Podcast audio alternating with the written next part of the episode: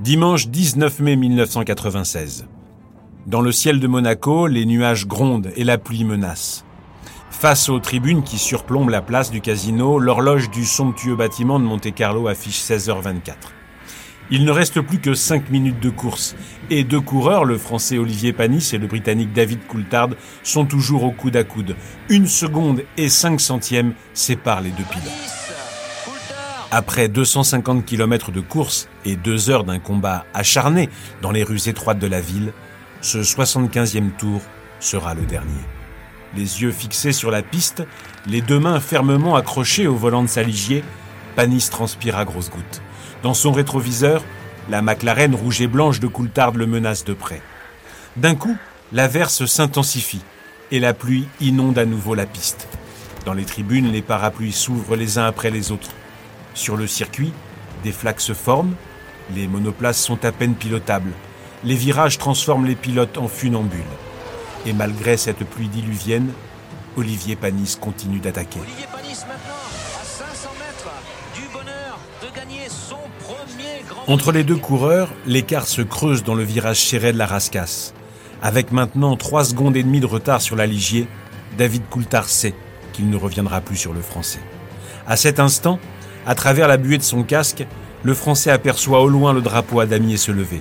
Un dernier coup d'œil dans le rétro et le pilote exulte. Il est 16h30, Olivier Panis, 29 ans, file à plus de 200 km à l'heure vers la première victoire de sa carrière. Allez, le virage Anthony Nogues. Dernière accélération. C'est fait, c'est fait. Olivier Panis Il a gagne gagné. ici son premier Grand Prix de Monaco. Podcast Story. Comme chaque année au mois de mai, la Côte d'Azur est en ébullition. Après le festival de Cannes, c'est au tour de la principauté d'attirer sur son rocher les regards du monde entier. Tracé au cœur même de la glorieuse ville de Monaco, le Grand Prix, dont la première édition remonte à 1929, est aujourd'hui un événement incontournable sur la scène sportive mondiale.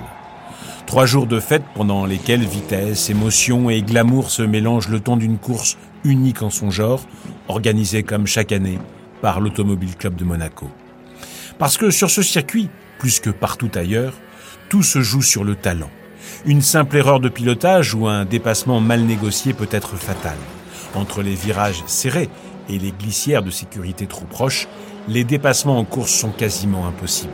Alors chaque année, nombreux sont ceux qui s'y pressent pour avoir le privilège d'y assister.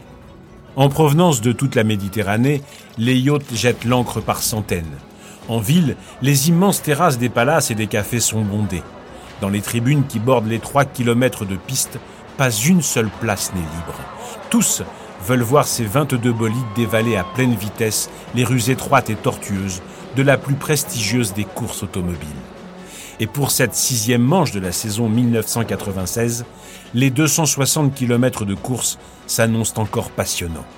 Les essais qualificatifs de la veille ont placé Michael Schumacher en pole position, juste devant les deux autres grands favoris de l'épreuve, le leader du championnat Damon Hill et le français Jean Alési. Dimanche, jour de course. Étroitement assis dans l'habitacle de sa ligier, Olivier Panis a les yeux fermés. Mentalement, il parcourt le tracé, chaque obstacle est identifié, chaque virage est passé dans le bon rapport, chaque point de freinage visualisé. Malgré sa quatorzième position sur la grille de départ, le pilote français est serein. Il a, avec son équipe, décidé de tenter un pari. Celui de remplir la Ligier jusqu'au goulot. 145 litres de carburant. Une centaine de kilos qui alourdit considérablement la monoplace, mais qui pourrait bien éviter tout ravitaillement pendant la course. Car, avec les grosses averses tombées en fin de matinée, les cartes ont définitivement été redistribuées. Olivier Panis le sait. Sur le mouillé, la vitesse est réduite et la consommation de carburant n'est plus tout à fait la même. Après le tour de chauffe, les voitures s'immobilisent. Les moteurs résonnent dans toute la ville, la sonnerie retentit enfin et les cinq feux rouges s'éteignent d'un coup. Dans le ciel obscur, l'immense drapeau vert s'agite dans tous les sens. Aussitôt, l'odeur de la gomme brûlée des pneus qui patinent sur l'asphalte se mélange à l'épaisse fumée blanche qui se dégage des moteurs. Il est 14h30 les 22 voitures s'élancent à plus de 250 km à l'heure dans les rues de la principauté. Même si l'averse s'est arrêtée, la piste humide complique les conditions de la course. Dès la première courbe, le redoutable virage de Sainte-Dévote, les accrochages s'enchaînent les uns après les autres. Schumacher, lancé à toute allure, maintient sa pole position. Mais l'entrée du tunnel qui mène au port lui est fatale. Le pilote allemand opte pour une trajectoire plus élargie et freine brusquement. Après seulement 40 secondes de course, la Ferrari dérape et s'encastre à pleine vitesse dans Damonil prend la tête de la course, suivi de près par Alesi, Berger, Irvine et Barrichello. Au même instant, Jos Verstappen tire tout droit au freinage et s'écrase à son tour dans la barrière de pneus. Fisichella, lui, abandonne sa machine dans la montée du casino et Barrichello part en tête à queue dans le virage, en épingle à cheveux, du Fairmont. À l'issue de cette première boucle, cinq pilotes sont déjà out. Derrière, malgré les kilos de carburant qui affaiblissent la Ligier, Olivier Panis déborde Brundle dans la montée de beau Les tours s'enchaînent au rythme des accrochages et des abandons. Au onzième passage, la moitié du plateau est déjà éliminée. Au portier, juste avant l'entrée du tunnel, Olivier Panis, en grande forme, se défait d'Herbert et grimpe en septième position. C'est le troisième concurrent que le jeune Français réussit à doubler depuis l'extinction des feux, et si la stratégie mise en place était la bonne? Peu à peu, la piste s'assèche, la trajectoire s'éclaircit et les chronos commencent à tomber. Au même instant, plusieurs voitures s'arrêtent à leur stand pour changer de pneus et ravitailler. C'est au tour du Français de rentrer au stand. Parti avec le plein, Panis change seulement de pneumatique et exécute un arrêt éclair qui lui permet de remonter comme un boulet de canon sur le peloton de tête composé de Damonil, Jean Alési et Eddie Irvine. Désormais quatrième, Panis se jette à l'assaut d'Irvine qui braque instantanément vers la gauche. Les roues des deux monoplaces s'entrechoquent violemment, mais le Français freine sèchement et réussit à bloquer la Ferrari du Nord-Irlandais face au rail. Olivier Panis entame alors le 37e tour en troisième position. Devant, Damonil compte toujours 28 secondes d'avance sur Jean Alési. Plus pour très longtemps. Alors qu'il s'engage à plus de 220 km à l'heure sous le tunnel, le voyant rouge de son V10 clignote sans arrêt. D'un coup, le moteur explose. L'Anglais immobilise le véhicule et se dégage in extremis de sa Renault. Jean Alési passe premier, Olivier Panis deuxième. Les deux Français ont pris les deux premières places de la course. À Monaco, le public exulte. David Coulthard, lui, revient sur leurs talons. Entre les accrochages, les taperailles en solo et les nombreuses défaillances mécaniques, une dizaine de voitures accidentées stationnent autour du circuit. En bord de piste, les pilotes furieux jettent violemment leur casque au sol et regagnent leur stand. Sur les 22 voitures positionnées sur la grille de départ, il n'en reste plus que 9. Malgré les gros nuages noirs qui assombrissent de nouveau le rocher, la piste est désormais complètement sèche. Panis, survolté, réduit son retard avec Alési à 28 secondes. Coulthard, lui, est semé. Au 59e tour, ultime coup de théâtre.